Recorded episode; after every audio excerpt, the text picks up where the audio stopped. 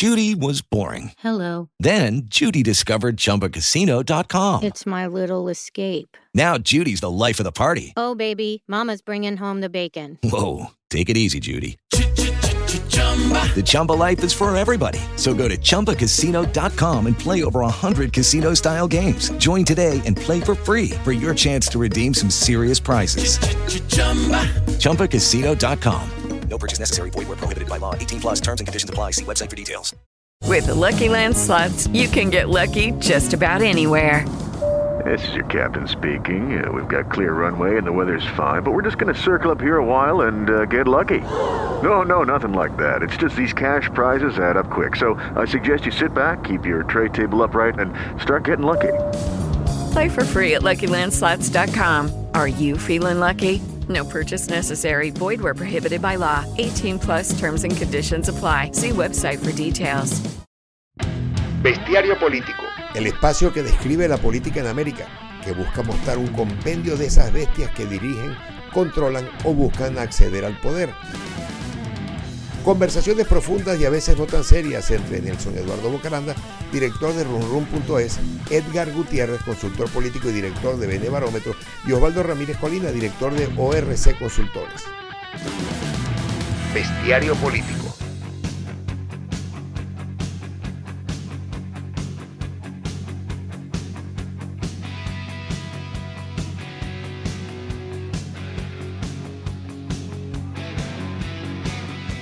Na Bem-vindo ao Brasil 2022. Mentira, pero sí, así arrancamos el episodio de hoy, el bestiario 51. Espero que hayan disfrutado eh, ese intento por tratar de llevar el bestiario al mundo pop con House of the Dragon. Y ahora entramos en la materia que nos compete. Y es que vamos a arrancar por Brasil hoy martes a las 9.45 de la noche, hora Caracas. Y hace aproximadamente unos 45 minutos, Bolsonaro por fin admite la derrota. Se caen los pronósticos de una posverdad electoral de Bolsonaro y una insurrección al estilo de Trump el 6 de enero. Pero tendremos que esperar hasta el 1 de enero, donde veremos a un Lula da Silva que confirma el famoso lema de que en la política no hay muertos. Bolsonaro no concedió la derrota del todo, en sus propias palabras, Luego un breve mensaje que criticaba a la izquierda, su ministro de gabinete dijo que el gobierno entregaría el poder a la gestión entrante. Dijo, el presidente Bolsonaro me ha autorizado, al solicitarlo, fundamentado en la ley, a empezar el proceso de transición. Así dijo Ciro Nogueira hace tan solo unos minutos en un comentario breve después del discurso del presidente. Hoy también vamos a hablar no solamente de Brasil, sino del evento electoral más cercano que tenemos para este domingo, donde ya arrancan las midterms en Estados Unidos. Seis estados parecen ser hoy los principales puntos álgidos que marcarán la elección, entre ellos Arizona, Georgia, Michigan, Nevada, Pensilvania y Wisconsin. Arizona ya está calentando motores con vigilantes pro-Trump en los buzones de correo habilitados para votar antes de la elección, intimidando votantes, con Trump dando direcciones de los buzones, las direcciones físicas de esos buzones a defender. Hace unos meses comentábamos los casos de Arizona y Georgia, hoy dos battlegrounds usualmente republicanos que votaron por un candidato demócrata en aquella oportunidad. La Cámara, según 538, quedará en el control de los republicanos con 84% de probabilidad de ese outcome, mientras que la batalla por el Senado se cocina a fuego lento y casi todas las encuestas dan 52 a 48 a favor de los republicanos. Leyendo las últimas encuestas por encima, Morning Consult del 28 al 30 de octubre da a un empate técnico, 46% demócratas, 46% republicanos. Signal del 28 al 30 de octubre da a los republicanos arriba por 3 puntos. Morning Consult del 27 al, 28, al 29 de octubre, republicanos arriba por 1. Data for Progress 26 al 27 de octubre, republicanos arriba por 4. YouGov del 26 al 28 de octubre, republicanos arriba por 2. Hay que hablar de Herschel Walker, el doctor Oz versus Fetterman en Pensilvania. Y de los gobernadores, hay que hablar de DeSantis, que anda en un choque frontal contra Trump y a su vez contra Christ. El contender de California, Gavin Newsom.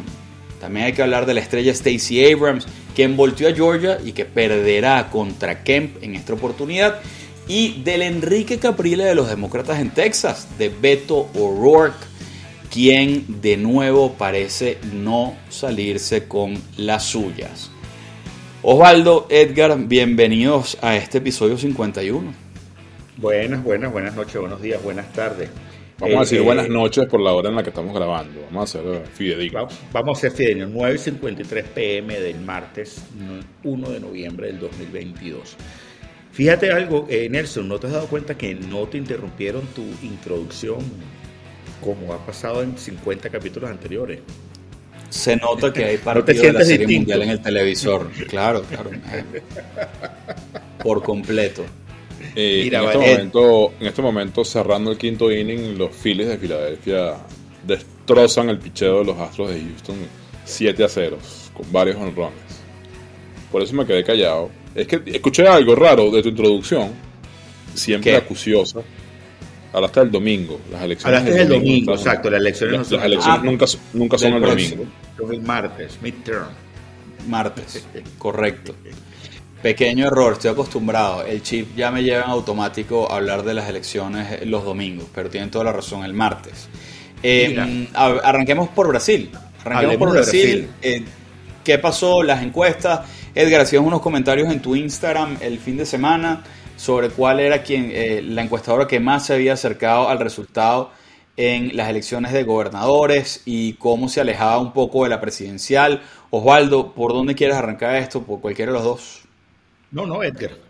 Eh, ¿Quieres Osvaldo es arrancar? nuestro Dr. Ross. Primero, mm, el bestiario político lo dijo primero. Quiero aclarar algo. ¿Qué dijo primero? ¿Qué cosa lo dijimos? dijimos, lo dijimos acá que Lula da Silva iba a ganar las elecciones en Brasil. ¿Quién gana en Brasil? ¿Lula o Bolsonaro? Mójense, mójense. puso Lula. puso chiquito. Lula, Lula, Lula por menos de 1%. Nelson, Lula, Lula muy a mi pesar. yo creo que va a ganar Lula por poco, quizás no tan poquito. Bestiario político. Eh, aquí un ejercicio de arrogancia, pues nada más. Eh, lo segundo eh, está asociado. Lo primero, perdóname que te interrumpa. no, tú, lo dijiste primero que, es- tú, di- tú dijiste que Lula iba a ganar por menos de un punto. Y Lula ganó por casi dos puntos. Te equivocaste, viejo. O sea, aquí, se- aquí se exige precisión y rigurosidad. Precisión matemática estadística. Eh, Nelson lo- fue un tipo mucho más humilde y dijo, Lula muy a mi pesar. Eh, yo dije Lula por poco, no tan poquito. Digo, porque no, no- Bueno, no pero- quería caer en, pero- en arrogancia aritmética de decir, va a quedar por 1.3, 1 punto. Tú dijiste por menos un punto y quedaste, quedaste mal. Pues, o sea, esa es la realidad. no, que, O sea, de los tres, el único, el único que nos avergonzó en el pronóstico fuiste tú.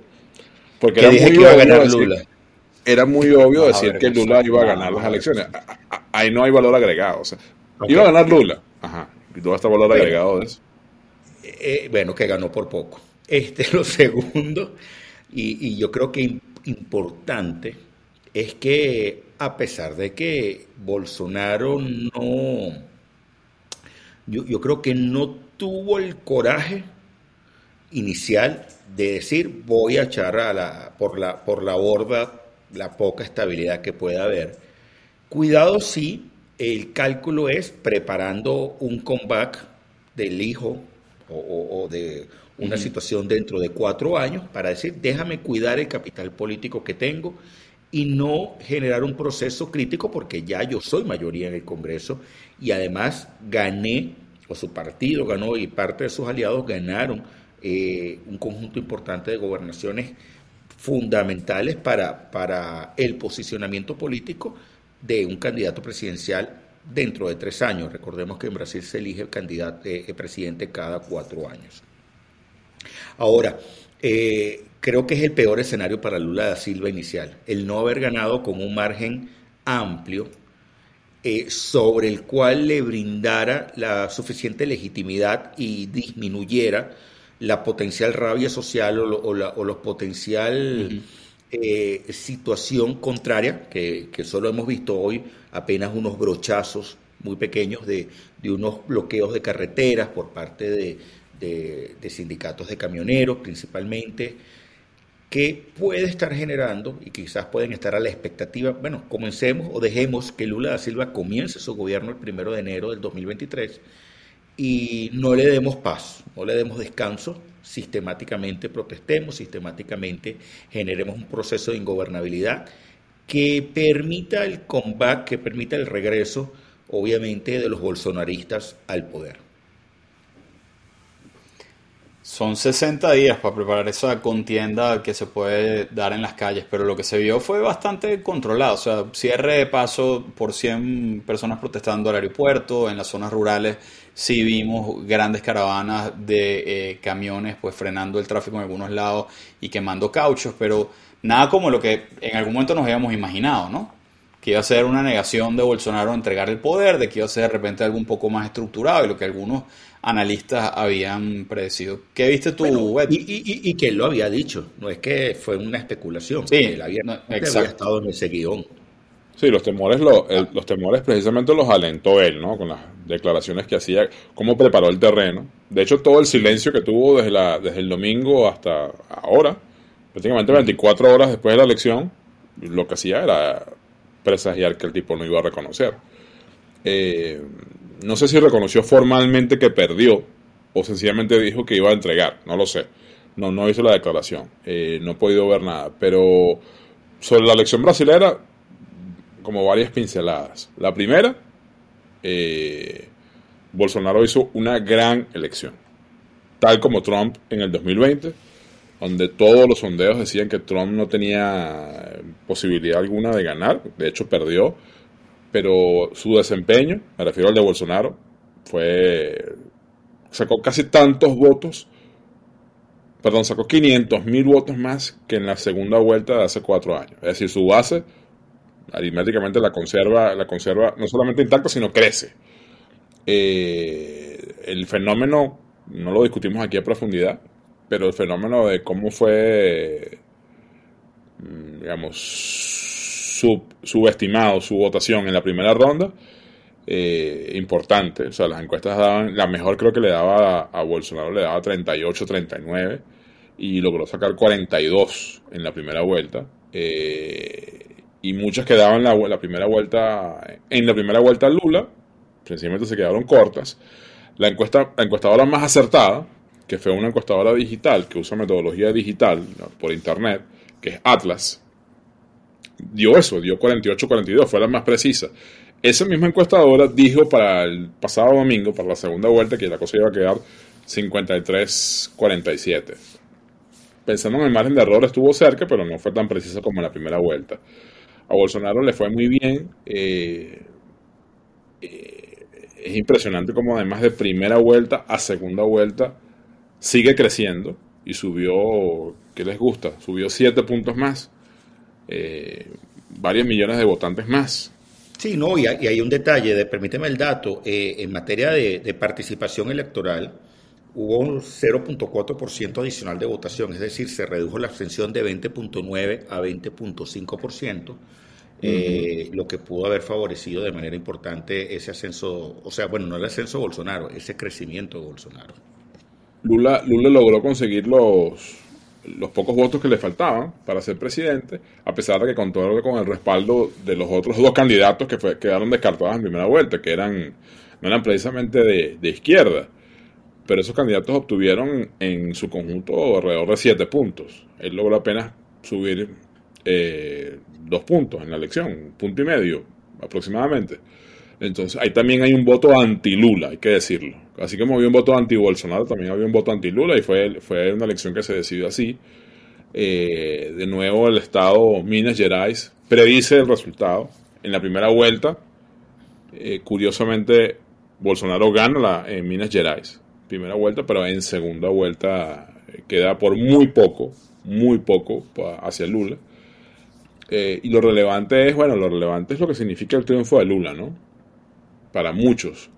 Hay unos nostálgicos que creen que, vamos a revivir lo que aquí se, presenció en Sudamérica cuando estaban Chávez, Correa, Lula, eh, Cristina, los Kirchner, eh, ¿no? Eh, todo ese tema de UNASUR, toda la petrodiplomacia de Chávez que, que, capturó tantos votos en la OEA con el tema de la petrodiplomacia. Hay como, hay como una discusión de que eso es lo que viene. Hay unos un poco más moderados que asoman la tesis de que no es lo mismo que no es lo mismo de se una gorra de CFK 2023. Eh, correcto, pero hay, hay, unos que piensan que mm, un tipo como Lula y un tipo como Boric son una izquierda distinta a esa izquierda de, de la década, de hace dos décadas. Tengo mis dudas, yo creo que yo creo que son más o menos lo mismo.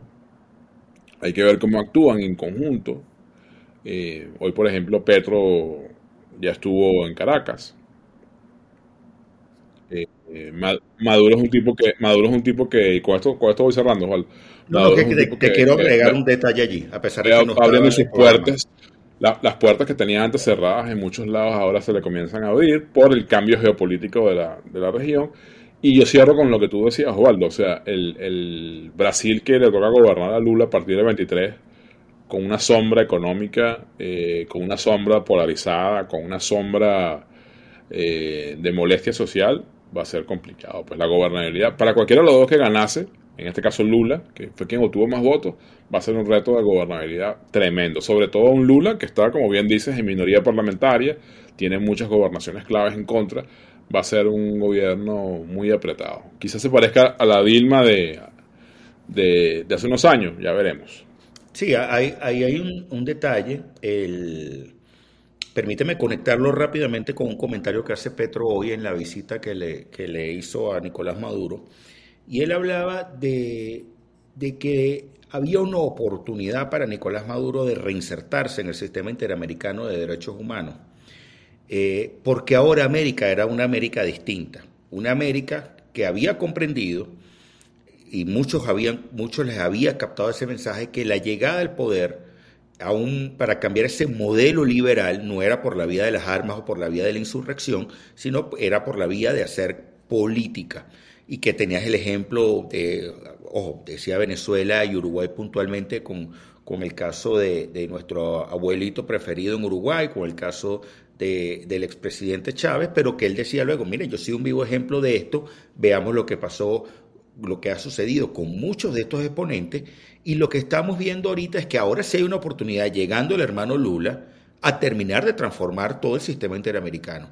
O sea, eh, señores, viene una etapa completamente distinta y, cuidado si termina siendo eh, el foro de Sao Paulo 3.0, este, este grupo de Puebla, una situación completamente distinta en donde Lula, cuidado si tratando de tener una agenda internacional mucho más fuerte, eh, desatiende los problemas domésticos, generando, por supuesto, la ventana para que obviamente los que hoy son parcialmente oposición en la presidencia, pero son gobierno en, muchas de las otras instancias, claramente puedan aprovecharlo para, para, para minar su legitimidad, para la legitimidad no, para minar su, su gobernabilidad, para minar eh, parcialmente yo creo que, que, la posibilidad de que tenga ese rol eh, en el concierto suramericano como lo había tenido entre el 2003 y el 2011. Pero fíjate bien, Osvaldo, ahí, ahí es cierto, o sea, primero Brasil es el país más grande de América del Sur. Inclusive, para mí Brasil no es parte de América del Sur, eso es otro continente aparte que está incrustado geográficamente aquí, por, razones incluso idiomáticas y culturales. Pero si uno se, si uno se traslada al, a, la América del Sur de, de, ese momento de Chávez, de los Kirchner, de Correa, de Evo, de ¿Cómo se llama el hombre de Uruguay, chico? Siempre se me olvida su nombre. Pepe, Mujica. Pepe Mujica. Eh, Pepe Figuera es Costa Rica. Este, y, por supuesto Evo, eh, perdón, y, por supuesto Lula, el líder de ese, de ese proyecto era Chávez. El que puso la plata fue Chávez. Que puso la plata fue eh, Chávez, pero que puso la cara y el carisma. Fue Lula. Fue Lula. Depende para, qué, depende para qué Depende para qué audiencia, porque yo, yo, creo que la cara la puso muchas veces Chávez. No estoy diciendo esto porque considero que Venezuela es el ombligo del planeta, no, lo estoy diciendo porque puso la plata, y la plata fue la que financió la expansión de ese proceso, digamos, de izquierda, vamos a llamarlo así, eh, en todos lados. Entonces, ojo con eso. ¿A dónde me lleva esa, esa, esa, esa acotación?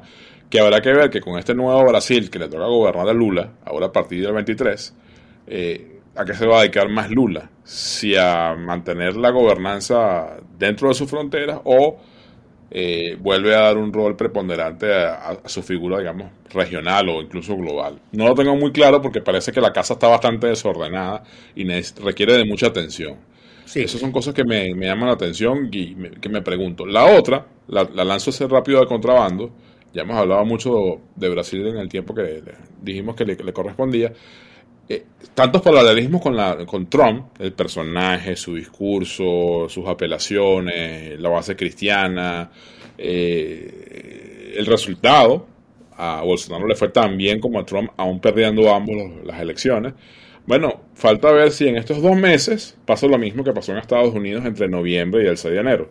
Nelson lo asomaba en la introducción. Bueno, quién sabe, quién sabe. Yo confío, aunque luzca, aunque luzca bastante ingenuo, yo luzco en la fortaleza, yo, yo confío en la fortaleza institucional brasileña. Es quizás la más fuerte de la región. Es la que quizás mejor se mantiene ante los embates políticos y de, y de los vaivenes políticos, ¿no? Entonces, eso, eso es lo que yo diría de Brasil. Sí, hay un tema que, para, para, cerrar Brasil, que es ese mapa pintado de rojo, esa marea roja, esa marea... Y, la pregunta es porque en redes sociales estuvo corriendo mucho la tesis, por un lado, bueno, mira, ahora toda América Latina es roja con pequeñas islas, y, vuelve sobre esa discusión ideológica absolutista entre izquierda y derecha, y unos memes porque yo creo que al final eh, terminan siendo eso, de, algunos mapas que hablaban de, bueno, dictaduras cool y dictaduras eh, fue férreas y, gobiernos que dicen que son de izquierda pero son conservadores, eh, o, y aquí está Uruguay, etcétera, entre otros. Izquierdistas, izquierdistas que escuchan Taylor Swift.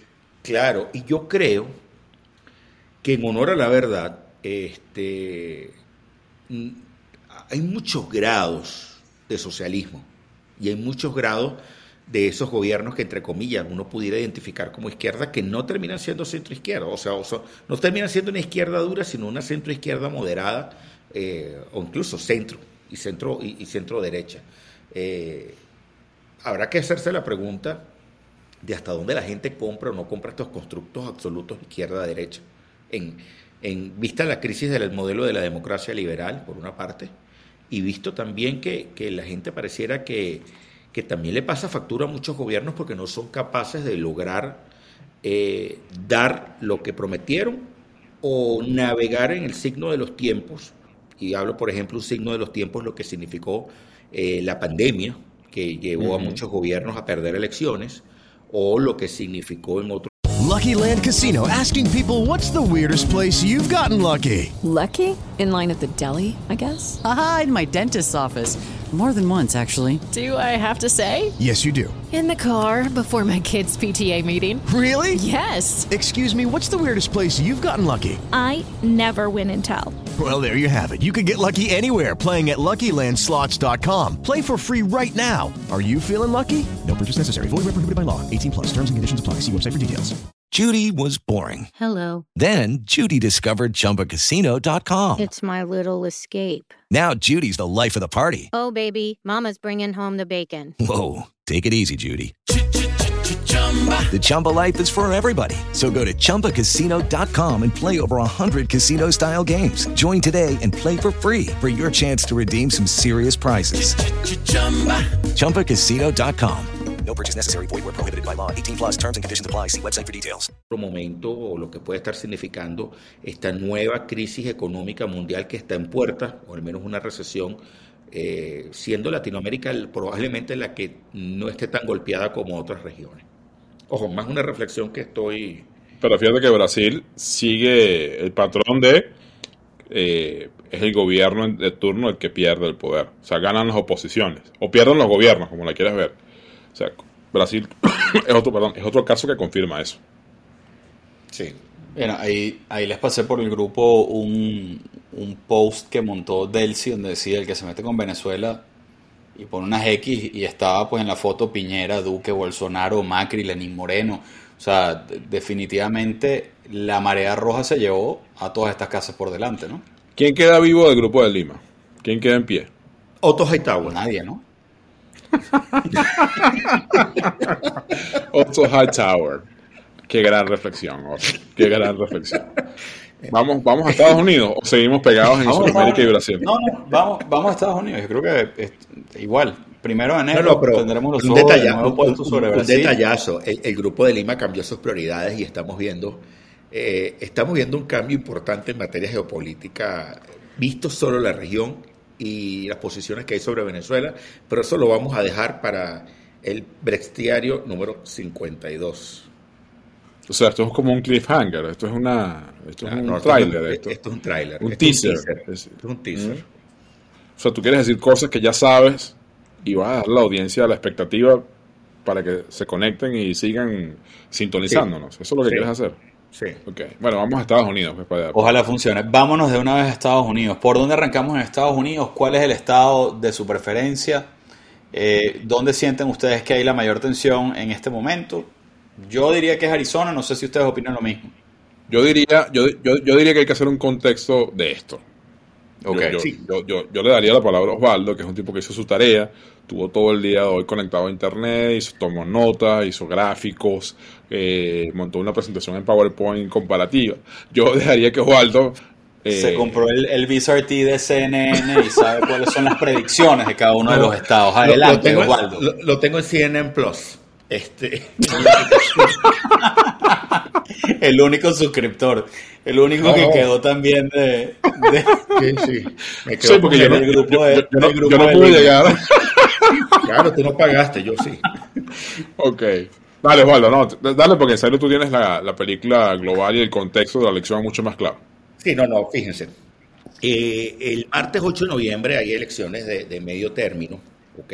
Eh, han pasado dos años desde que se eligió, ah, fue la elección presidencial, esa elección entre Trump y Biden, que están escogiendo el próximo martes 8 de noviembre. Eh, lo primero es que se va a renovar toda la Cámara de Representantes completa. Eh, la Cámara de Representantes es el equivalente a la Cámara de Diputados o a la Cámara Baja que, que hay en muchas naciones. Estos son 435 personas, ¿ok? Eh, y en el caso del Senado, eh, el caso del Senado se van a escoger solamente el un tercio, unas 35, unas 35 sillas, unos 35 escaños en el caso de los senadores. Aquí hay que recordar que, que la reelección puede, estas personas pueden ser reelegidas indefinidamente en ambos casos, en ambos cámaras. Y también vamos a tener elecciones de gobernadores. Esas elecciones de gobernadores se van a dar en, 30 y- en 34 gobernaciones. Eh, también se escogen, eh, de las 100 ciudades más importantes, se escogen 36 alcaldes entre una cantidad importante de diferentes, de diferentes eh, puestos de elección popular. Tema importante, y yo creo que acá hay que, hay que hay que tenerlo, yo creo que en el radar. Hay una especie de, de- de nota, no al pie de página, donde la gente no lo lee, sino arriba al principio de la hoja, porque es la primera lección que se va a dar utilizando el cálculo que resultó del censo del año 2020. Censo del 2020 que fue altamente cuestionado y que obviamente tiene una correlación con el diseño de los diferentes escaños, particularmente de los escaños de la Cámara de Representantes, porque ya en el caso del, en el caso del Senado se escogen dos representantes por, por cada uno de los estados, 50 estados, dos representantes, da 100 representantes, más el vicepresidente que sería el voto diferenciador en caso de empate. Él tiene unas funciones bastante limitadas. Perdón, Osvaldo, está- es que está- te confundiste en los términos. Estás hablando de senadores. Son dos senadores por estado. Seguiste hablando de representantes. Perdón, dos senadores por estado. Gracias. Eh, en el caso del, del censo del 2020, ha habido y, hay ahorita la presunción de que puede, por efectos de gerrymandering, que Edgar nos puede explicar mejor el término como experto en sistemas electorales, eh, en términos académicos, que eh, esa situación de sobrerepresentación o de eh, subrepresentación de la población puede generar cambios importantes en la composición de la Cámara Baja, ¿ok? De la Cámara de, la Cámara de Representantes. Habrá que ver porque no hay medición para comparar en las elecciones anteriores por lo que pudo haberse movido ciertas circunscripciones en función del tema electoral. Eh, creo que acá, también para poner en contexto, ¿ok? Actualmente en, la, en el Senado estaba 50-50, siendo específicamente 48 demócratas y dos independientes inclinados a, a, votar por los demócratas, 50 republicanos y ese voto diferenciador de parte de la vicepresidenta Kamala Harris. Y en el caso de la Cámara de Representantes hay 220 representantes eh, demócratas, hay 212 republicanos y hay tres puestos vacantes. Esos tres puestos vacantes vienen del área demócrata, tema eh, en el cual entender qué pueda estar pasando. Esta mayoría, la mayoría actual, hasta, hasta el próximo, el próxima semana, la tiene eh, todavía el Partido Demócrata. Todavía, dices tú. Eh, todavía por ahora. Miren, eh, Osvaldo, yo, yo quisiera agregar algo. En eso. Okay. Adelante. No, no, eh, eh, iba, iba a dar otro elemento del contexto. O sea, estas son las cifras, eso es lo que dice Osvaldo, es así, eso es lo que se escoge. Pero lo primero es que siempre las elecciones de medio término, que suelen ser un, como dice el cliché, un referéndum sobre el gobierno en turno, de turno, históricamente son grandes derrotas para el presidente que estaba en la Casa Blanca. O sea, recuerdo con claridad la elección del 2006, donde Bush le, dieron una paliza, fue la, fue la Blue Wave del 2006, eh, que se mantuvo parcialmente con la llegada de Obama en el 2008, pero a medio término de Obama en el 2010 le fue muy mal a Obama, en ambas cámaras. Eh, se, se, en, el, en el 2012 con la reelección de Obama eso más o menos se volvió a emparejar, en el 14 le volvió a ir mal, eh, y así sucesivamente. En la elección de, del 2016 controlan los republicanos, gana Trump la elección a Clinton, los republicanos controlan ambas cámaras, en el 2018 eh, le va muy mal a Trump, de nuevo, y digo todo eso porque también llegamos a una elección donde lo comentábamos en los capítulos arrancando este año, con eh, el tema de la invasión rusa a Ucrania.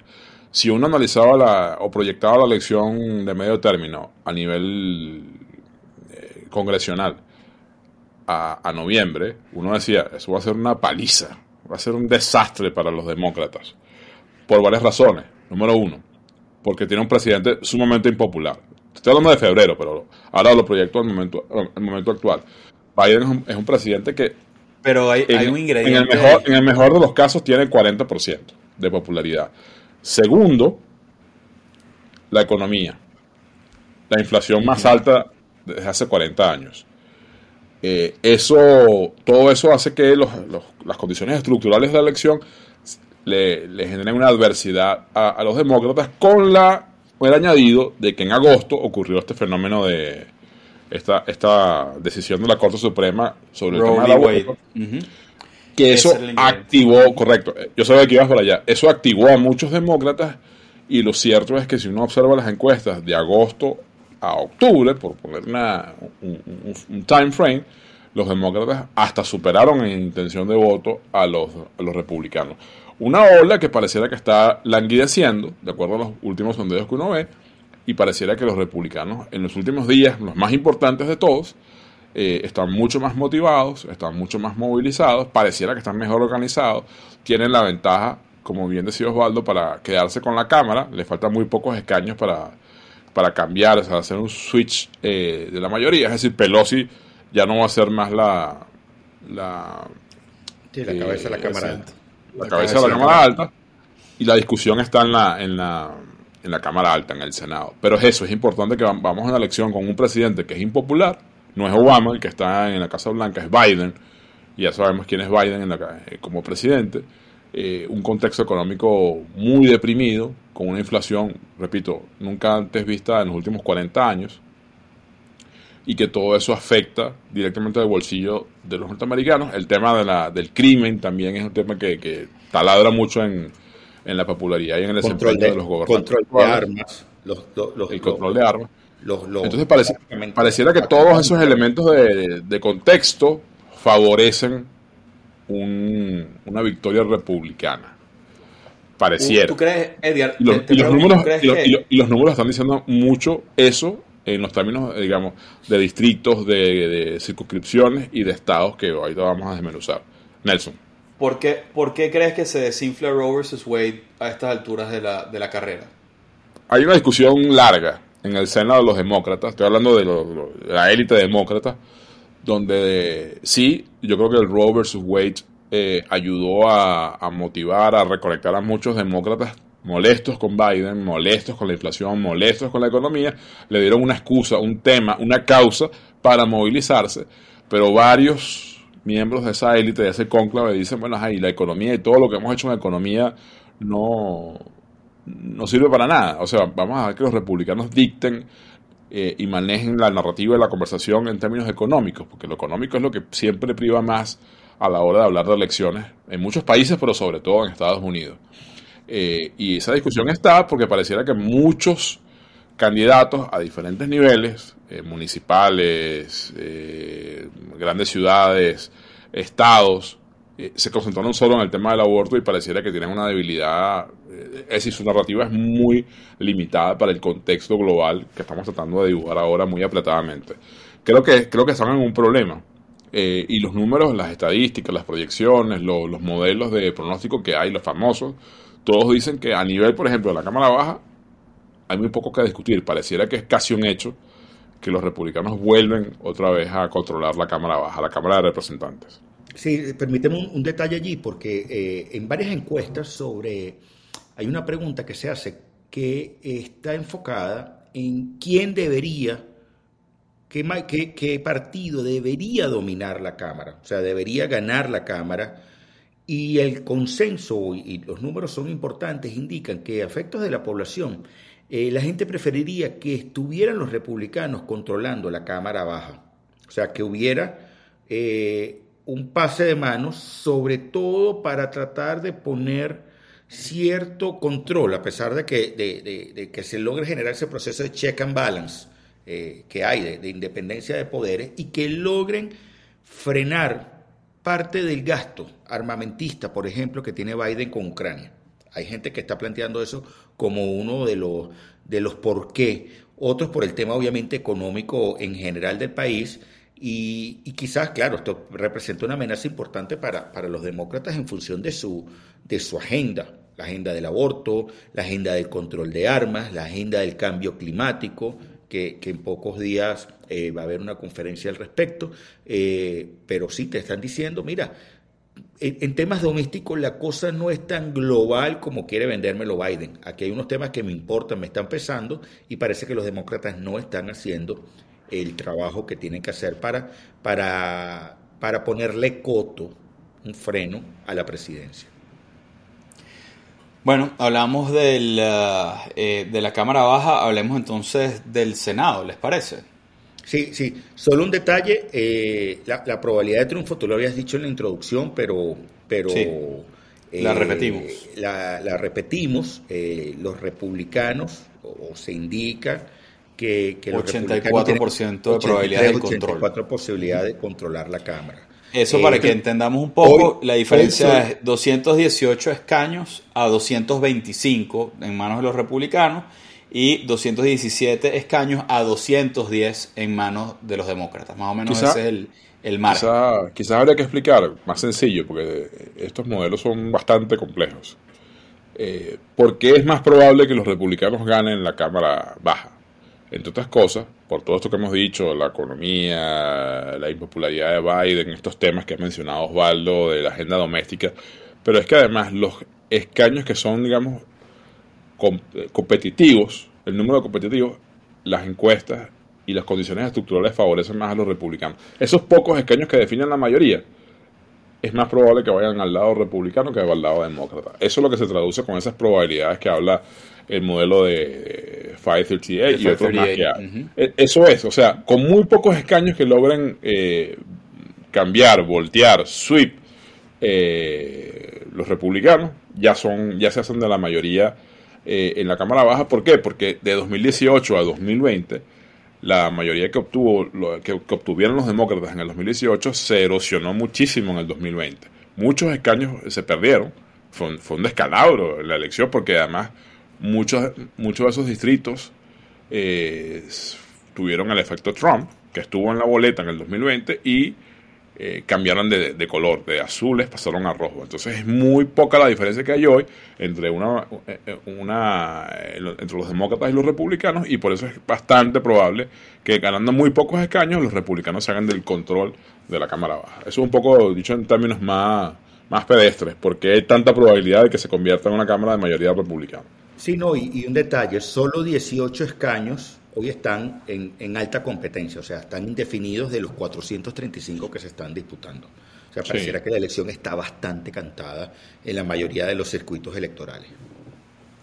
Más difícil de pronosticar, más complicado, más competitivo. El Senado. Es el Senado, donde es igual, de esos treinta y tantos estados que están en disputa, muchos ya tienen, digamos, una ventaja prácticamente insuperable de, sus competidores, sea demócrata o sea republicano, y finalmente son cuatro, cinco, creo que seis los que la, eh, opinión pública se interesa más por observar porque son los más competitivos, donde las encuestas están más parejas, porque los territorios son históricamente muy competitivos, porque los candidatos son muy grandilocuentes o perpetran temas de, de escándalo, etcétera, ¿no?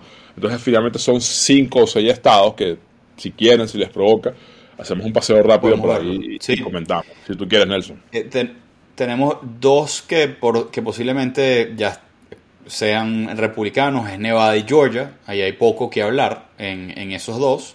Eh, pero sí tenemos el caso de Herschel Walker. Herschel, Herschel, Walker, perdón, ha estado pues inmiscuido en una cantidad de escándalos que pueden ponerlo en una desventaja contra Em, su contraparte demócrata, el senador eh, Rafael Warnock, que no ha sabido aprovechar los escándalos de Walker. Walker se ha convertido en un household name, en un nombre común en los noticieros diarios por los escándalos como tal y en un mundo post-trompista, pues eso lo ha favorecido enormemente, por más de que pareciera ser mucho más pro aborto de lo que el Partido Republicano debería permitirle, ¿no?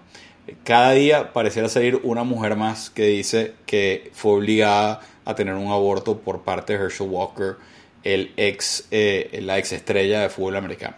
Lo, lo, lo, delicado de esto, Osvaldo, para darte contexto rápidamente, es que como la, la Cámara Alta está 50-50 en términos políticos, aunque hay dos independientes, con un escaño, uno, que los republicanos puedan voltear, uno, ya ese balance de poder se desequilibra hacia su favor.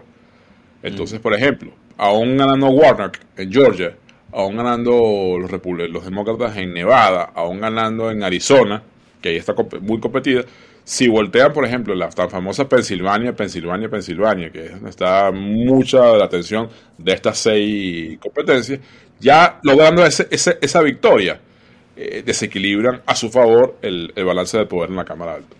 Que, hay, un cuento, hay una historia interesantísima en Pensilvania, pero antes de eso, cuéntanos, Osvaldo.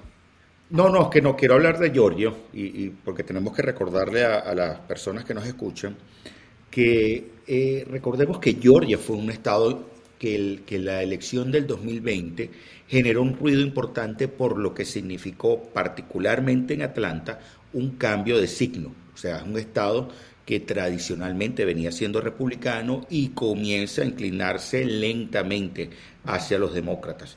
Habrá que ver, yo creo que es un estado a meterle el ojo en, lo que se refiere a, la elección de los representantes, pero que a efectos macro puede estar pesando mucho ese cambio de personas comenzando a votar demócrata y que la carrera, hoy Georgia eh, no está para nadie. Para, en mis cálculos, hoy Georgia está en, Too Close to Call, eh, que creo que es el primero y el más importante que está en Too Close to Call, seguido de, Nevada, eh, que me indica a mí que no necesariamente Herschel Walker tiene todas las de ganar o tiene mejor viento.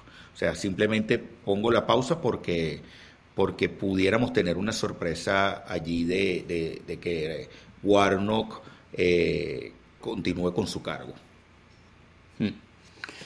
Eh, vamos a Pensilvania. Pensilvania era una carrera que prácticamente estaba, en, algún momento estuvo asegurada a los demócratas y de repente pasa un desastre. Eh, Fetterman, quien es el candidato pues, eh, de los demócratas, tiene un derrame, un ACV, y se encuentra de alguna manera levemente eh, inhabilitado a hacer ciertas cosas, tiene una disonancia cognitiva al momento de interpretar palabras y leer, cosa que lo pone en una franca desventaja a nivel de los debates, que parecieran ser los que terminan marcando una tendencia favorable para Mehmet Oz o el doctor Oz, eh, lo que una estrella de la televisión norteamericana que se hizo famoso por Oprah. Era el doctor de Oprah quien daba las recomendaciones médicas del show de Oprah. Y With lucky landslots, you can get lucky just about anywhere. Dearly beloved, we are gathered here today to. Has anyone seen the bride and groom? Sorry, sorry, we're here. We were getting lucky in the limo and we lost track of time. No, Lucky Land Casino, with cash prizes that add up quicker than a guest registry. In that case, I pronounce you lucky. Play for free at LuckyLandSlots.com. Daily bonuses are waiting. No purchase necessary. Void where prohibited by law. 18 plus. Terms and conditions apply. See website for details. Dale más potencia a tu primavera con The Home Depot. Obtén una potencia similar a la de la gasolina para podar, recortar y soplar con el sistema OnePlus de 18 voltios de Ryobi desde solo 89 dólares. Potencia para podar un tercio de un acre con una carga. Potencia para recortar el césped que dura hasta dos horas. Y fuerza de soplado de 110 millas por hora. Todo con una batería intercambiable. Llévate el sistema inalámbrico OnePlus de 18 voltios de Ryobi. Solo en The Home Depot. Haces más. Logras más. Quien ha tenido una campaña durísima para tratar de decirle a su electorado que Fetterman no está en capacidades de gobernar luego de su ACB. Eh, yo creo que una de las cosas más interesantes de todas estas carreras ha sido esta. No sé si ustedes están de acuerdo. Eh, Herschel Walker, pues obviamente de la que acabamos de hablar también. Pero esta pareciera tener uno, unas cosas que hacen que tenga los ingredientes correctos para que sea una de las más llamativas, ¿no?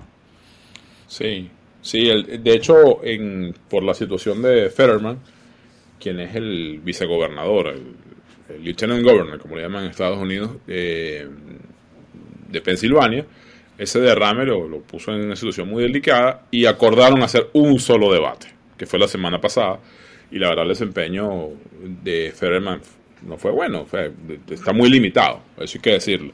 De hecho hay un, hay un soundbite que le, le preguntan, ¿usted estuvo de acuerdo sobre este año? fracking. Sobre el fracking. Usted dijo en este año que estaba de acuerdo, usted dijo en este año que estaba en desacuerdo, ahora, bueno, ¿cuál es su posición actual?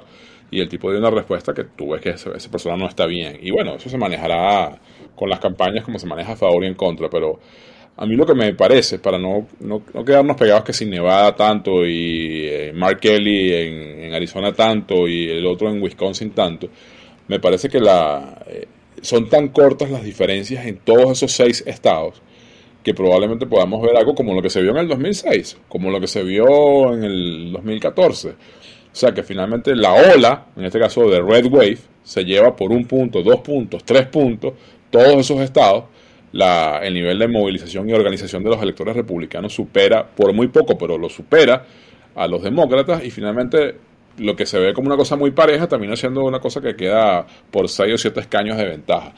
Algo me dice que estamos viendo eso porque veo a los demócratas lanzando, Flecha. ¿sabes? Todos los Flecha, cartuchos, quemando todas las naves. pero, pero además pegando palos a la lámpara, o sea, no, no saben bien eh, si es la economía, si es el aborto, es el aborto, Es es la economía. Es la migración con la decisión de Venezuela hace unas semanas que, que Eh, lo eh, hace esos temas. de una campaña. Y se nos ha olvidado, además, dos factores que voy a hablar rápidamente. Uno que me- a mí me toca muy de cerca, pero que yo siempre defiendo, pero que hay que decir que tiene problemas, que es el tema de las encuestas. Las encuestas en Estados Unidos, particularmente en Estados Unidos, como acaba de ocurrir en Brasil, están subestimando a los electores pro-republicanos, porque quizás no, no contestan las llamadas. Y hace, hace unas semanas, el, el, el gurú del, del New York Times, que es Nate Cohn, publicó un, publicó un email diciendo cuál es la, la, eh, cuántas llamadas hay que hacer para contactar a un hogar. Y hablaba prácticamente de que hacer 25 llamadas para tener un caso, un caso efectivo. eh, y que los- eso como, digamos, encarece las encuestas, como produce distorsiones en el análisis, en las ponderaciones eh, a posteriori, y que finalmente hay un problema de medición, eh, sobre todo en, en contiendas tan cerradas. ¿no? Eso está pasando en todo el mundo, pero en, en Estados Unidos ha generado escándalos desde, si no me equivoco, desde el 2014 las encuestas están eh, trepidando. La victoria de Trump en el 16 fue, digamos, el- un colapso y eso no ha mejorado. Eso no ha mejorado y ese factor gris, a mi modo de ver, para mí le da, digamos, una ventaja no escrita no, A los republicanos. no- a los republicanos. Nate Eh, Silver. sí. Nate Eh, Silver y- hoy hubo un Twitter Space. Y, y cierro con eso rapidito, Osvaldo. Una idea que no hemos tocado aquí es que eh, la cosa está tan complicada que tuvo que salir Obama, el, el único líder que queda bien en la los mejor demócratas. campaña que se ha hecho desde el lado de los demócratas. Obama, Obama ha hecho una gran campaña, ha tenido sus saboteos en algunos sitios, pero del otro lado, así como está Obama, también está el otro hegemón que se llama Donald Trump, que también está en campaña, también está activando a su gente. Y lo más interesante, a mi modo de ver, de todo este tema de las midterms es qué pasa después de ellas. Si las elecciones las logra liquidar los republicanos, vamos a suponer que ganan ambas cámaras, les va muy bien, eso eso impulsa definitivamente una candidatura de Trump para reconquistar el poder en el 24.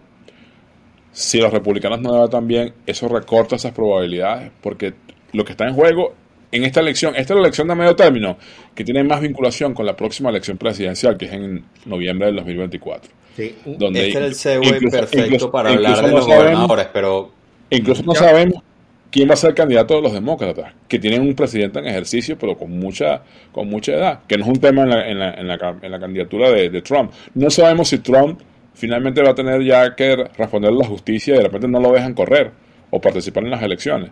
Esas son las inquietudes que yo dejo aquí, pues la- las deslizo para que hablemos de lo que son realmente las implicaciones políticas generales de la elección de, Sí. del Solo próximo de- martes.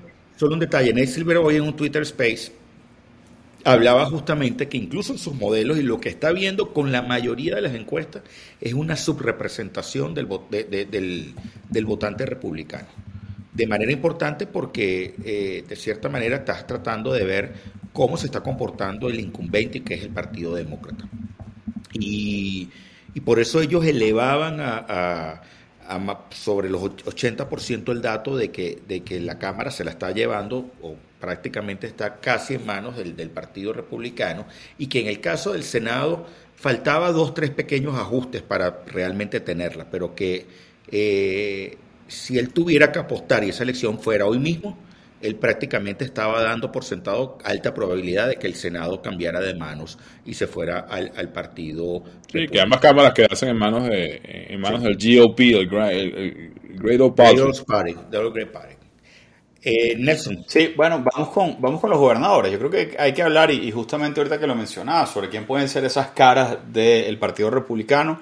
Hay una que pareciera estar muy clara de una de las posibilidades de representación de los republicanos, que es DeSantis en Florida, eh, quien pareciera, pues, por todo el cañón, estar en un choque frontal contra esa base trompista y al mismo tiempo contra Charlie Crist eh, en Florida.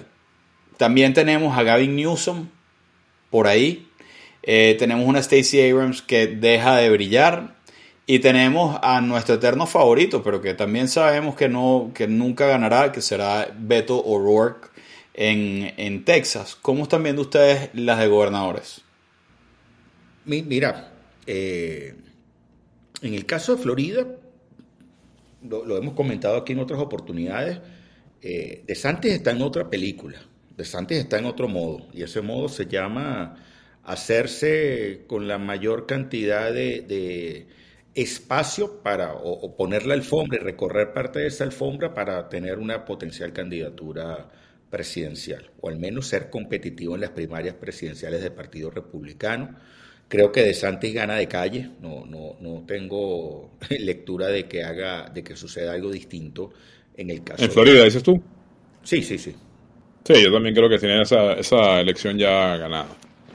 Pero eh, efectivamente, como tú dices, eh, DeSantis ha hecho una campaña regional de alcance intenta él nacional para proyectarse en la, ¿no? en, la, en las eh, eventuales primarias republicanas por la presidencia. Porque si por alguna razón, igual a conectar los temas, si Trump no puede, no lo dejan eh, participar, que eso va a ser un escándalo, eh, como ya siempre ha sido Trump, desde que irrumpió en la escena política en el 15, bueno, el que está mejor posicionado hoy es de Santis. Entonces, cualquier cosa que él haga hoy, que lo proyecte no solo regional, porque el estado de Florida es muy importante para las elecciones presidenciales del 24, pero que lo proyecten nacionalmente, bueno, es clave. Entonces, ese es uno. Y esos nombres que tú mencionas, todos tienen un, un, hilo conductor, Nelson. O sea, en el caso, por ejemplo, de Stacey Abrams y de Better Work, son personas que son los, los que se conocen en, Estados Unidos como los Rising Stars. son la nueva generación de líderes visibles que podrían eventualmente en algunas elecciones o quizás en las próximas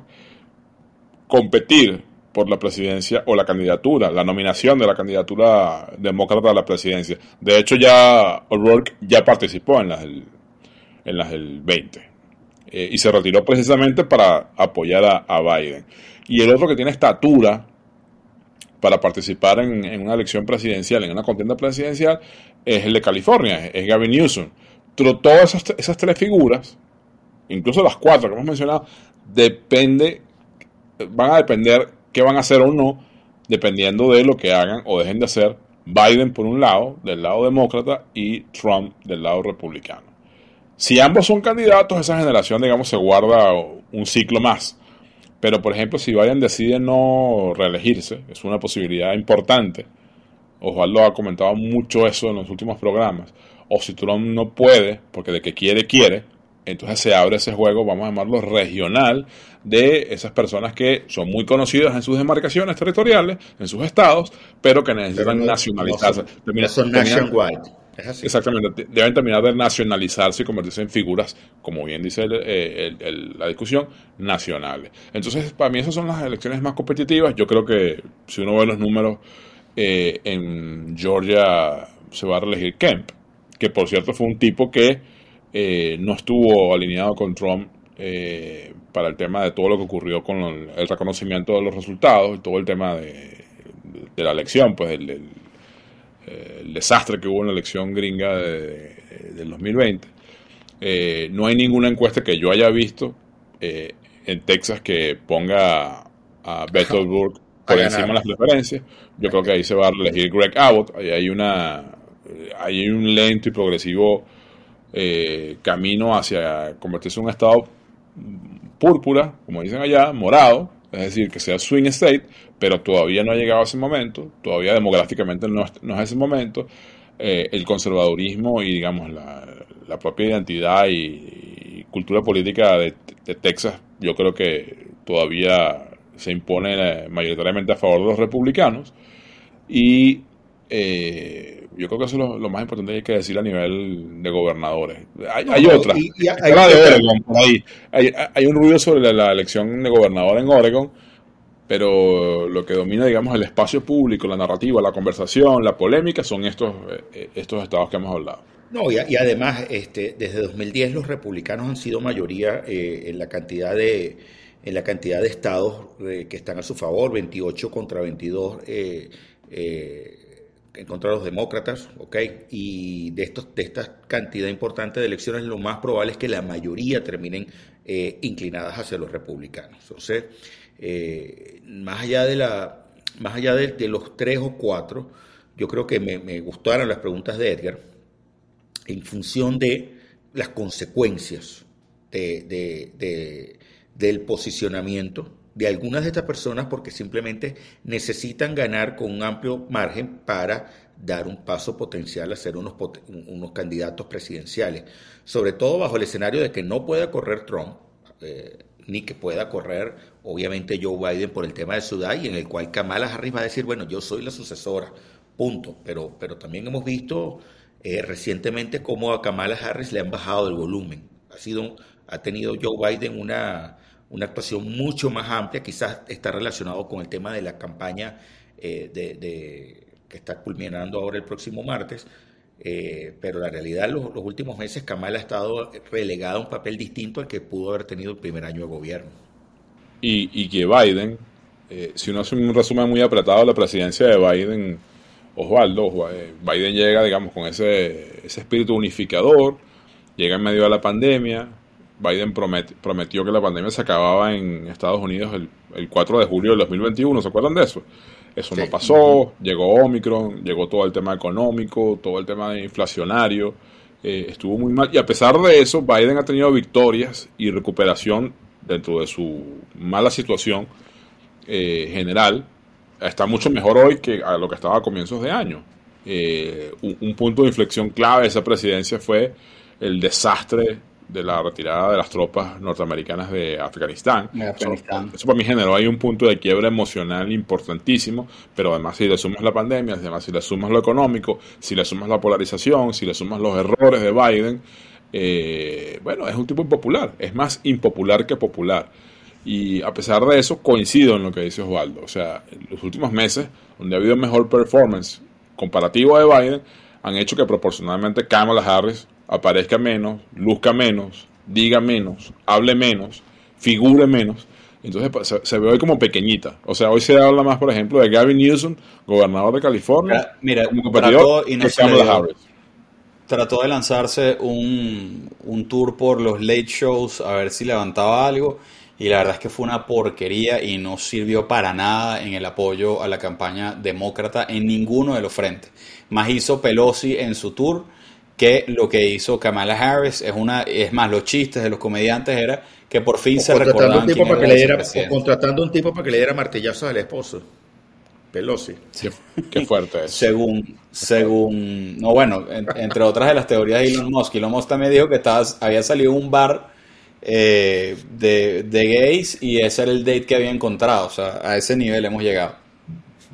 A ese nivel. la política está bien jodida hermanos la verdad a nivel global a nivel global. A nivel global.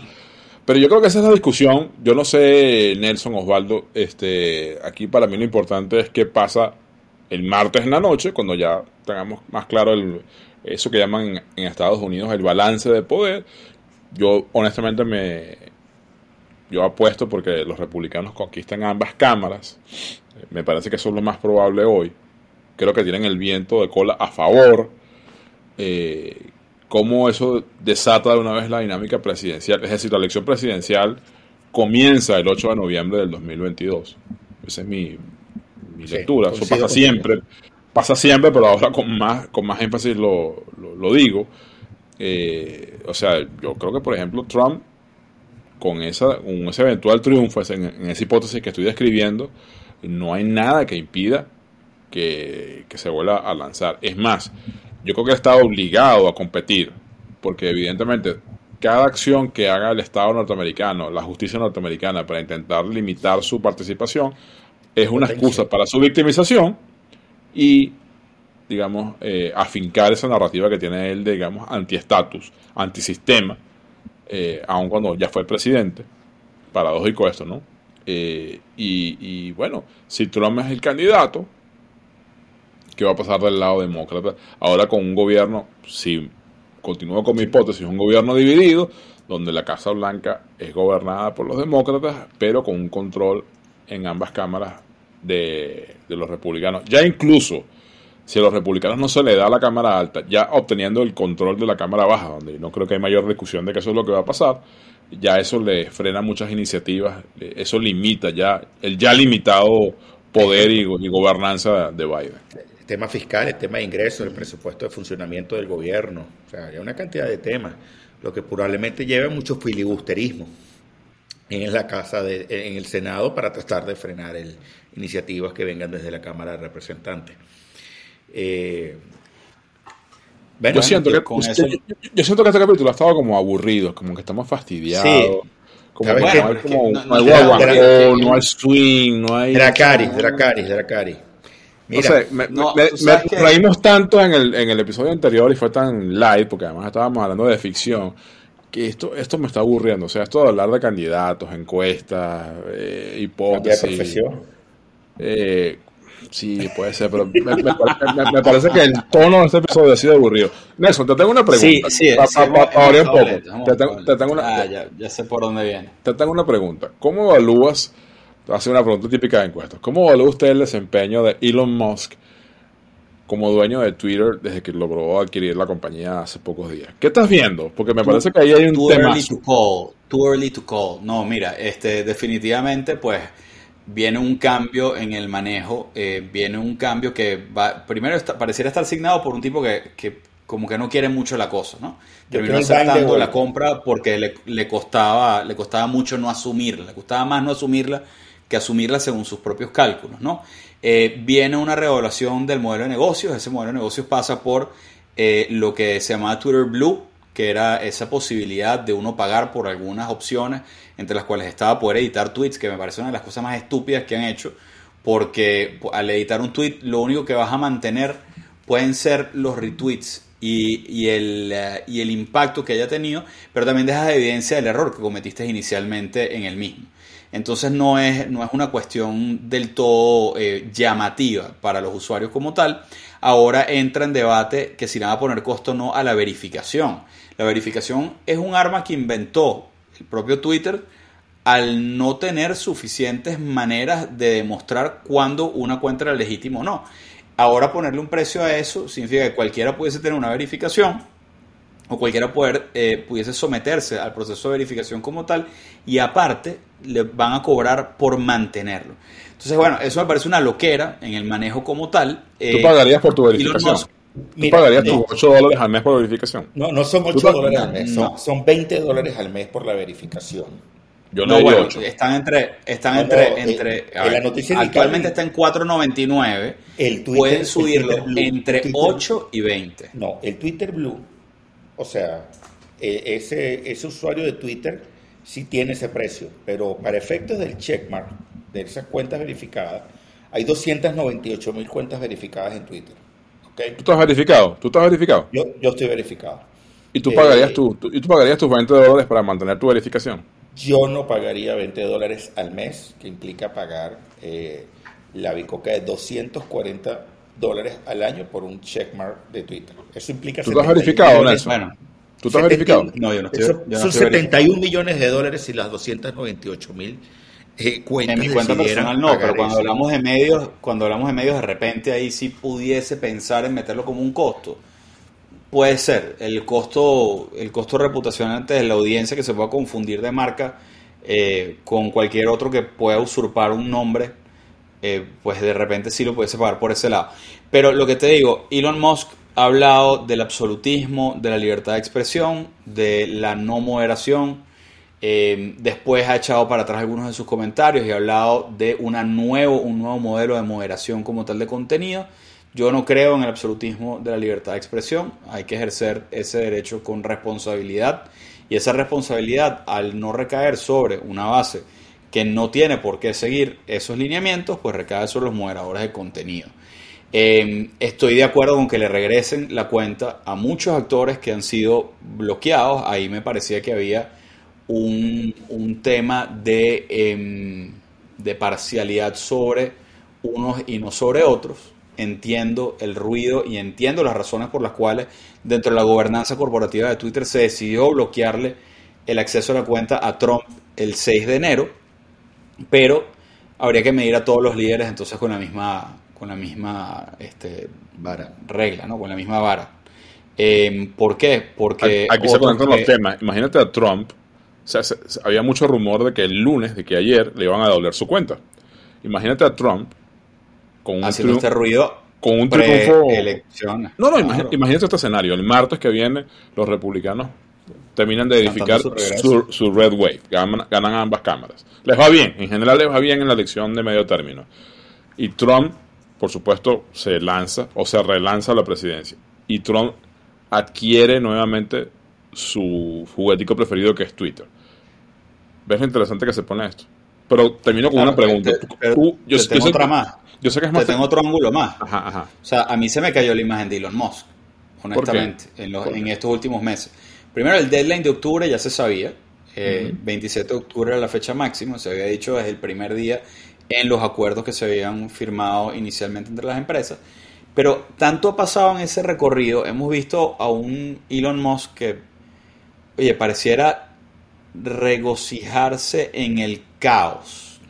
eh, Caos. haciendo, haciendo unos comentarios sobre la invasión de Rusia a Ucrania, tratando después de levantar lo que había sido una cosa muy loable en el principio, que era eh, esa conexión con Starlink a las fuerzas ucranianas, tratando de revertir eso por ese lado. Eh, después tuiteando cosas sobre el esposo de Nancy Pelosi, como lo tocamos anteriormente. Eh, pues todo eso, oye, empaña mucho la imagen que se tenía del visionario de las ciencias, este, que había avanzado en el menor tiempo posible, pues la exploración espacial, las energías limpias, entre otras.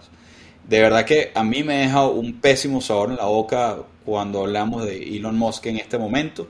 Eh, no sé si será que se, de verdad está disfrutando, pues el estrellato se le fue a la cabeza, eh, si la influencia se le fue a la cabeza, pero qué peligroso es tener a alguien con este tipo de pensamientos, con unos bolsillos tan profundos y con una palestra tan importante como la que tiene en este momento. O sea, intuyo que no eres optimista sobre Twitter, para no dejar de hablar de Elon Musk, sino Twitter como herramienta de cara al futuro.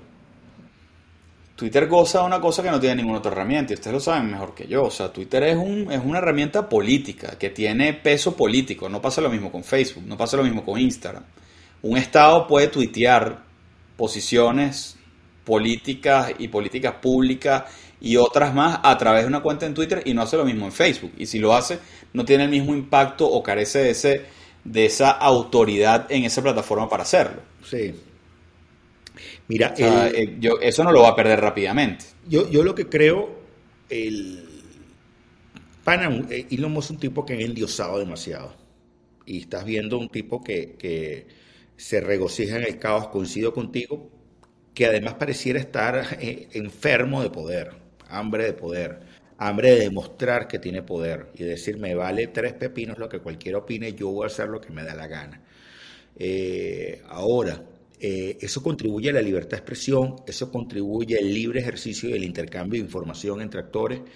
Yo creo que no, yo lo que creo es que pudiéramos estar viendo de nuevo el regreso de, el regreso no, yo, creo que quizás la potencia de una cantidad de gente que van a agarrar desprevenida porque leyó algo en Twitter, afortunadamente no es la red social más, más, más amplia o de mayor, de mayor llegada en, la- en- en- el mundo, que bueno, que simplemente se agarren de allí y comiencen a generar unos efectos de bola de nieve que terminen en la desinformación. Eh, puede ser un juguete temporal para revenderlo. Bueno, no lo descarto, no lo descarto. Simplemente recordemos también que hemos visto a, a un Elon Musk eh, haciendo comentarios para variar el, temas en cripto, temas en bolsa de valores, etcétera. Entonces, al final del día estás utilizando una- un gran cañón comunicacional estrictamente para tus intereses. Y habría que poner en duda si es un tema, ah, no, yo estoy pensando en la humanidad y en la, y en la estabilidad de todo el planeta Tierra y cuidado si al final lo que estoy es pensando en la estabilidad de, mi, de mis planes y de mi bolsillo y, y- y de unos intereses estrictamente egoístas. Yo Sí. sobre este tema lo único que diría, yo, yo fui que le, le pregunté a Nelson, pero me toca opinar, ¿no? Yo cuando hablamos, cuando este tema apareció en el, en el escenario informativo, yo dije que a mí no me parecía buena idea que estuviese en manos de una sola persona, aun cuando Twitter es una compañía privada, eh, por lo menos en la, el manejo es un poco más plural, poquito más plural, pero con una sola persona, bueno, estamos viendo lo que estamos viendo, que es un poco lo que describe Nelson. Yo no soy optimista con, con esto, al contrario, soy bastante pesimista y, cada vez se aleja más mi posibilidad de regresar a Twitter. Nelson, tú que eres, tú eres un tipo que me aupas todos los días a que tuitee, que vuelva, que regrese, o sea, no, no consigo argumentos ni, ni incentivos para hacerlo. Y con esto que estoy viendo, menos. Al contrario, son desincentivos. Bueno, pero, pero, la, pero la acción, la acción Pero- se ha mantenido. las otras alternativas tampoco es que son- En los últimos seis meses, la acción, la acción de Twitter se ha mantenido, ha crecido un 9.28%, pues, en términos Bueno, pero todo esto en cara, aquí va a haber una, una revalorización y un pago de las acciones a- después de la compra. Claro, pero, por eso, pero- a ver, las alternativas que tienes tampoco son mejores, Edgar. O sea, tú que ahorita tienes una, una actitud en redes sociales Instagram centrista, los moderadores de contenido en Instagram son una porquería, honestamente. Total, no, no, pero es que En el tema de las redes sociales es en complejo. Facebook peor todavía. O sea, eh, TikTok ni hablemos. O sea, hoy estaba leyendo un artículo de BBC Investigates de cómo TikTok le está quitando 66% de las donaciones a los refugiados sirios. Y está impulsando que los, refugiados, que los refugiados sirios utilicen la plataforma para recibir ingresos. O sea, le está mandando celulares gratis. Y está llevando influencers para que lo, ayudarlos a generar ingresos. Y le quita el 66% de las donaciones a los refugiados. Eso es TikTok. ¿Quién controla TikTok? que aparte- ¿Quién, quién controla TikTok? Los chinos. Ah, Gobierno ok. chino, hermano. Partido No- Comunista. no- ¿Y no tengo más preguntas, señor. se ve, ¿Qué se ve en el TikTok en China? ¿Cuáles son las tendencias en China y cuáles son las tendencias en el resto del mundo? Búscate eso. Mira, En, en China se están mostrando cómo ser más productivo, cuáles son las fuerzas laborales, eh, destrezas en el, en el área de trabajo, y que él está mostrando TikTok al resto del mundo, cómo baila y hace el ridículo. O sea, ya hay un sesgo, hay un sesgo. ByteDance está cuestionado desde el primer momento por haber hecho robo de información privada de los usuarios. Lo que usted tenía, eh, estaba copiando y pegando en- de una aplicación a otra. Si usted pasaba por TikTok, le dejaba un registro a TikTok de lo que usted había copiado o pegado. Primer escándalo hace más de un año. Nelson, y Ok, yo te pregunto, te- una pregunta eso, final. ¿Cuándo hermano, te vas eso- a decidir hacer el programa sobre social media en este, en este programa? ¿Cuándo vamos a hacer el Cuando episodio tú te sobre atrevas. eso? Cuando tú te atrevas. No, es que tú eres el que nos tienes No te has amenazado atrevido. desde hace dos años. Y Por no, no que- te no te decides, has brother. atrevido, Edgar. No te yo me, voy. Yo me voy a la nueva red social que está creando, está Jack mucho- Dorsey. mucho Me voy, a, me voy a Blue Sky. Punto. Blockchain detrás. Un tema más importante para efectos de una red social mucho más social y abierta al capital social y al mundo. Bueno, eh, Vámonos a, esto obviamente sesga muchísimo lo de la bestia de la semana, pero vamos a la bestia de la semana. vámonos a las recomendaciones o a la bestia. No, bestia recomendaciones, ¿qué dice? Bestia, Lo pues. que siempre hacemos, que es la bestia primero y las recomendaciones después. Vamos a, va- vamos a la bestia de la semana. Las bestias de la semana. Bestia, abriste la caja de Pandora, eh, Elon Musk, vale, Elon Musk. ¿Por qué? O sea, me hubiese encantado, me hubiese encantado poder decirte eh, de Santis, honestamente, que siento que es una de las figuras a las cuales deberíamos estar poniendo un ojo, el único frente posiblemente más purista de los republicanos ante una posible amenaza de Trump. Pero después de que hiciste el framing de lo que sería darle la, la navaja al mono, eh, ¿La después de navaja o la ametralladora? bueno, pues la- el RPG, el, el Thermonuke, lo que quieras ponerle, este, pues ahora siento más todavía que la bestia debería ser Elon Musk. ¿Cuál es tu Los bestia, cambios Osvaldo? que vienen no son positivos. ¿Y cuál es tu bestia, Osvaldo? ¿Tienes alguna? Sí, tengo la bestia de la semana, para mí es Gustavo Petro. Eh, esa visita adelantada a Maduro, eh, trayendo mensajes, creo yo. Hay, hay una agenda que mucha gente no está viendo. Definiendo una agenda. Que va desde la compra de monómeros, eh, va a la persuasión para que Maduro y Venezuela regresen a la comunidad andina de naciones, para que vuelva a meterse dentro del sistema interamericano de derechos humanos. Eh, más allá de la fachada de, de la relación comercial, creo que ahí me da la impresión que otros actores de la comunidad inter- internacional están enviando y están utilizando hoy a Gustavo Petro para enviar mensajes a Maduro. Pero bueno, esta Ok. es otra historia que veremos en el, en el episodio 52. Otro, otro teaser, ¿no? Están Otro haciendo teaser. otro teaser. Miren, mi bestia de la semana es Viserys Targaryen. Ok. Me quedé pegado en el capítulo 50. Oye, a mí ese capítulo sí me gustó. La verdad que me, divertí mucho. Eh, ¿Cuál es mi bestia de la semana? Donald Trump. Para variar. Donald, para decir otro distinto además que ustedes han mencionado. Donald Trump. El tipo es indetenible. Indetenible. O sea, si le cierras la puerta, se te mete por la ventana. Si le cierras la puerta y la ventana, se te mete por el albañal, por donde sea. Y quizás la semana que viene hablemos mucho más de Trump que, que en todos estos meses que han pasado. Ese es mi Yo, bestia. yo- yo preferiría que se me meta por la ventana Ivanka Trump. Epa. ¿Por qué, por Bueno, qué- por qué ese tipo de eh, comentarios hasta ahora? Porque bueno. Por la hora, justamente. La hora. Eh, ya estamos en horario. ya estamos en horario. Vamos, horario vamos a la recomendación. Vamos a la recomendación. Lo que recomendamos. Mi, mire, yo esta vez tengo una anti-recomendación. Invertí cuatro horas de mi fin de semana en ver The Vatican Girl, la chica del Vaticano. Y si ven el primer capítulo y el último, se ahorran por lo menos dos horas de su vida si todavía les llama la atención. Es un documental que, no que eh, cuenta una historia o trae a la luz una historia, pero no te lleva a una resolución de la historia como tal en su narrativa. Eh, muy pobre en ese sentido y créanme que yo soy agnóstico, no, no estoy tratando de, de- de defender a la iglesia, no me pareció de ninguna manera tampoco un ataque muy frontal y muy fuerte, carece de muchas evidencias eh, el documental como tal, pero la anti-recomendación es no vean The Vatican Girl. Eh, ok, no la veremos. Eh, solo por el título, no la vería.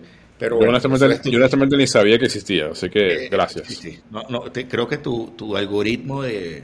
¿En dónde está en Netflix? Eh, Tu algoritmo En de Netflix, creo que está, en el top, está en el top 10, si no me equivoco. Eh, ese es el problema. Que, que ves las cosas que están en el top 10. Como que tú te pongas a escuchar el disco completo de Taylor Swift. Que, los que bemoles- 10 en el- los que bemoles de metió la 10 democracia. en- exactamente, que metió 10. Osvaldo, tú te puedes dignar a, a- a compartir con nosotros tu recomendación. Mira, no, yo tengo un libro de John Mission, eh, se llama And There Was Life, Abraham Lincoln and the American Struggle, ¿ok? Eh, y el libro trata, es un bio- eh, este biógrafo toma de nuevo los retos y los porqués. Eh, Abraham Lincoln eh, tuvo la presidencia eh, tan controvertida para algunos, pero para otros tan significativa para el desarrollo de la institucionalidad democrática de los Estados Unidos, en donde enfrentó primero el tema de la secesión, recordemos este tema de guerra eh, civil, las amenazas a la democracia y por supuesto todo el tema ligado a la, tragedia que implicó eh, mantener y, romper con esa esclavitud moderna. Es un libro que se lee bastante rápido, son, unas, eh, wow, se perdió el número de páginas, pero bueno, acá, acá el punto importante es eh, que, que vemos una mirada completamente distinta a lo que fue la presidencia de el querido padre Abraham Lincoln. Miren, yo tengo más que una recomendación esta semana, tengo una invitación porque estoy comenzando a verla y no sé si termina de gustarme o no, pero aprovechando el tema, el La momento, La chica del Vaticano. eh, no. Mi, mi algoritmo, mi algoritmo me marca otras cosas, no eso. Eh, de hecho, yo veo muy poco Netflix. Debo admitir que yo casi no uso Netflix. O sea, no recuerdo lo último que vi que me gustó ahí que me- con que me quedara eh, haciendo binge. Más, creo que fue La Casa de Papel, lo último que vi ahí, honestamente. Hace rato. Eh, la invitación es a una serie, un, un seriado que está es reciente, tiene apenas seis capítulos. Creo que se estrenó el sexto anoche. Es muy parecida a The Circus y por eso ahí lo pongo como invitación y no recomendación porque a veces me parece como muy copia. Se llama, es una serie de ABC News que se llama Power Trip. Those who seek power and those who chase them. Eh, viaje hacia el poder, aquellos que persiguen el poder y aquellos que los persiguen. Eh, es, con, es como un- una docuserie donde el protagonista es George Stephanopoulos, eh, un anchor muy importante de ABC News. Fue en su momento el, director de comunicaciones de la campaña de Bill Clinton y después de la Casa Blanca de, Clinton. Se narra cómo los corresponsales, lo que llaman los embeds, trabajan cada una de las, de las campañas, de los candidatos de estas midterms, eh, sus vicisitudes, sus viajes, su- cómo se enfrentan, a, digamos, por ejemplo, a, demócratas radicales, a los trompistas radicales, eh, cómo discuten y cómo arman editorialmente eh, la parrilla informativa de ABC News. Eh, muy actual, muy en el momento, está disponible en, como siempre en los bajos fondos, ahí lo consiguen, pero oficialmente lo distribuye Hulu, ahí lo pueden conseguir. Ustedes que están suscritos a Hulu, lo pueden ver. Nelson y, Osvaldo. Esa, es mi invitación de la semana. La verdad es que es complicado de semana a semana leerse un libro nuevo o verse una serie nueva porque es complicado. No, puedo seguir el ritmo. Pero esa es la invitación que le hago. Apenas, apenas llevo dos capítulos de esos seis. Me parece interesante y muy actual. Y vale la pena quizás de aquí al martes lanzarse unos 3, 4 episodios de esa serie. Eso sería todo. Señores, lo- los quiero un montón. Debo irme. Me, las labores todavía me llaman a esta hora. Siendo Pero las Ne- 11 Nelson, de la noche. pero to- Se les quiere. llevamos Un una hora y abrazo 20 minutos. Nelson, pero no te vayas. Chao. Pero, pero Nelson, Chao, o sea, chao. queremos hablar de social media contigo. Nelson. Nelson se fue, weón. Eso se fue. en serio se fue. Quiero que Laura se fue. todos Laura ustedes no está. Laura se escapa de. Queridos, queridos oyentes del bestiario político, les informamos que el señor Nelson Eduardo Bocalanda eh, se- abruptamente se se, fue, barco. nos mandó por el carajo, se desconectó, se fue y nos dejó como perro en autopista. ¿Tú sabes cómo está un perro en autopista? Viendo por los lados. Eh, que- mira, Bueno. todavía, todavía no hemos llegado a la hora y media, Osvaldo. Podemos seguir hablando tú y yo. Sí, ¿Qué sí, quieres sí, hacer? ¿Ah? No, no, bueno. Eh, La verdad quiero, quiero quitarme el traje porque estaba atendiendo una entrevista de televisión antes de comenzar esto. Eh, Bueno, hermano, eh, mira. eso fue todo, amigos. Un placer. Nos vemos en el próximo capítulo que esperamos poderlo grabar eh, cuando termine lo, la fase eliminatoria del. Justamente eso que quería preguntarte. Para allá vamos. Dame tu top 4 de la Copa del Mundo de fútbol. Top 4. Argentina, Francia, Países Bajos, Brasil. ¿E Italia? Ah, eso existe. Mira, yo, yo, yo, yo, yo, yo creo que por plantilla, Brasil, wow, yo lo decía antes, creo que lo sumé aquí en un episodio, tiene un equipazo de, de ensueño. Para, yo lo pondría de primero, yo pondría de segundo a Francia, aunque va con algunas lesiones ya, eh, ya en Golo no va al mundial, ya Pogba no va al mundial, eso Barán está Sí, en sí. veremos. Está- Eh, unas bajas importantes. esas cosas influyen, ¿no? En un campeonato tan corto y tan intenso como, como un mundial. Me gustaría, tiene plantilla, pero siempre se cifran esperanzas que no son para mí las adecuadas sobre Argentina. Me encantaría que Argentina ganase el mundial, no por Argentina, sino por Messi. Creo que, Por Messi, creo que, creo que el tipo de verdad se merece ganar un mundial. Eh, y fíjate, no tengo un cuarto. Eh, siempre en los mundiales se mete un pequeñito. O sea, un-. Un, un- un Croacia, se en Senegal. Bulgaria. Se, fíjate que Croacia disputó la final, o sea, no es poca Sí, cosa. claro. Holanda, o ahora los Países Bajos, bueno, eh, ya, está, ya ha disputado tres finales, siempre tiene buen equipo, pero a mí siempre me gusta más Bélgica que Holanda. te iba a hablar Me de pare- ello. A mí, a mí que- eh, me, gusta ese equipo, Bélgica. Si ampliaras, entraría Bélgica. Y, Sí, el, y, el- eso. y el under- y un underdog metiéndolo, coño, me, me gustaría ver un Senegal. Senegal tiene un equipazo, bro. Tiene un equipazo. El, el problema es que uno se deja deslumbrar por lo que hacen esos jugadores en sus ligas. Yo, por ejemplo, que sigo mucho la Premier, eh, lo, eh, lo que hacen y deshacen, o las ligas europeas en general, o sea, es impresionante, pero como, como selección quizás no es lo mismo. Mira, Porque no, la- yo- porque no las tienen en el radar más, más, de manera más frecuente. Sí, eh, Alemania, que es mi equipo, eh, es como Italia. A veces nadie da un centavo por ellas y llegan. Eh, fue el caso, por ejemplo, del Mundial de Japón y Corea. Eh, la Alemania del 2002 era una sombra de lo que había sido en el 98, en el 94, de la campeona del 90 y llegó a la final. Solo los pudo matar Ronaldo, el fenómeno. Por cierto, eso es otra buena recomendación, el documental de Ronaldo, el fenómeno. Eh, lo, lo voy a reservar los- en el próximo. Como, como dicen los chamos de hoy día, eh, mis hijos, probablemente tu hijo, Ronaldo el Gordo. Ronaldo el gordo. Para pero hacer la diferencia, para hacer la diferencia, para hacer la diferencia. como estamos aprovechando este capítulo ya en, en- en- en serenidad, en concordia, en armonía, sin la presencia siempre cáustica de Nelson Bocalanda, se- les informamos que, en, el momento en el momento de concluir la grabación de este episodio, ya los Phillies de Filadelfia eh, se colocan por encima en la Serie Mundial frente a los Astros de Houston, con una ventaja de dos juegos por uno. eh, y ya, ¿no? Estamos hablando mucha paja. Deberíamos despedir. Bueno, mis panas, Se les quiere, un abrazo. Eh, nos vemos en el 52, que estimamos grabarlo a finales del mes de noviembre. ¿Después del Mundial? Todavía está el Mundial, todavía está el Mundial. Después de lo... Sí, sí, durante el Mundial. Tomamos ese día que hay de receso entre los entre la fase clasificatoria y, los octavos y los 16 de final. Un abrazo, se les quiere. Un abrazo. Bestiario político.